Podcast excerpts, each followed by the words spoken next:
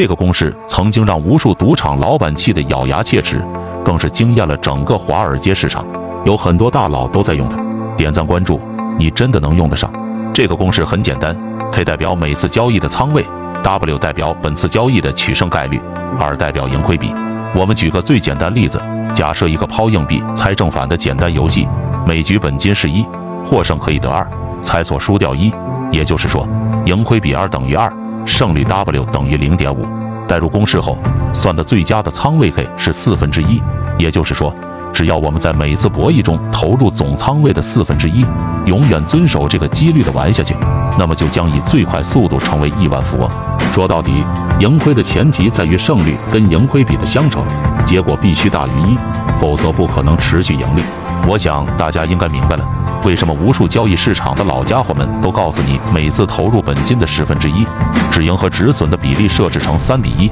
这样即使你十次里面只做对了三次，你都可以稳定盈利。其实这背后就是最简单的仓位管理技巧，别忘了点赞。